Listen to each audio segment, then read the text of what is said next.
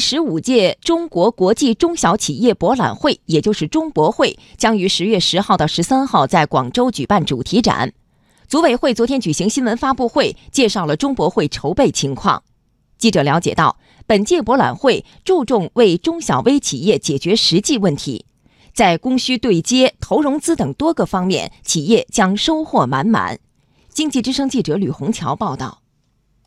第十五届中国国际中小企业博览会以“智能、智慧、制造、节能”为主题，规划展览面积十五万平方米，国际标准展位六千个，设主题展和家具家电这两个专业展，集中展示中小企业的创新成果。中博会组委会副主任、工信部副部长王江平说：“专业展将着重打造精品，在专业展，我们将汇聚产业链上下游企业，吸引专精特新中小企业来参展。”挖掘优秀创新创业项目，加强投融资的对接、技术支持和相关的产业服务，为中小企业提供更多更好的商机。所谓专精特新企业，就是专业化、精细化、特色化、新颖化的企业。另外，本届中博会将首次牵手中东国家阿联酋，并邀请联合国工业发展组织继续担任主宾方。中博会组委会副主任兼执行主任、广东省副省长陈良贤说：“中博会将致力于推动中小企业的国际交流。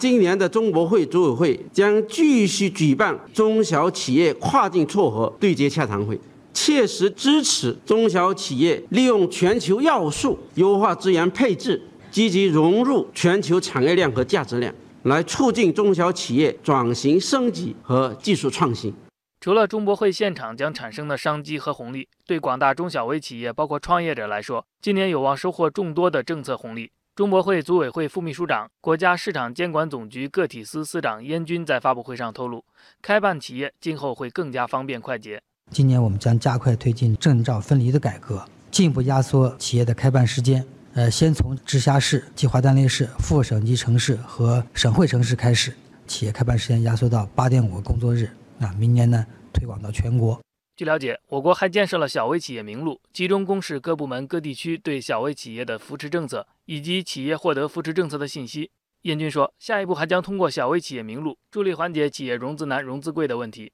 其中一项重要工作呢，就是要在小微企业名录上呢，增设营商对接的这个功能。目前呢，已经与十八家商业银行实现了信息对接，为小微企业获得金融服务呢提供便利。相关的应用软件呢，正在抓紧测试。争取年底前要开通这个功能。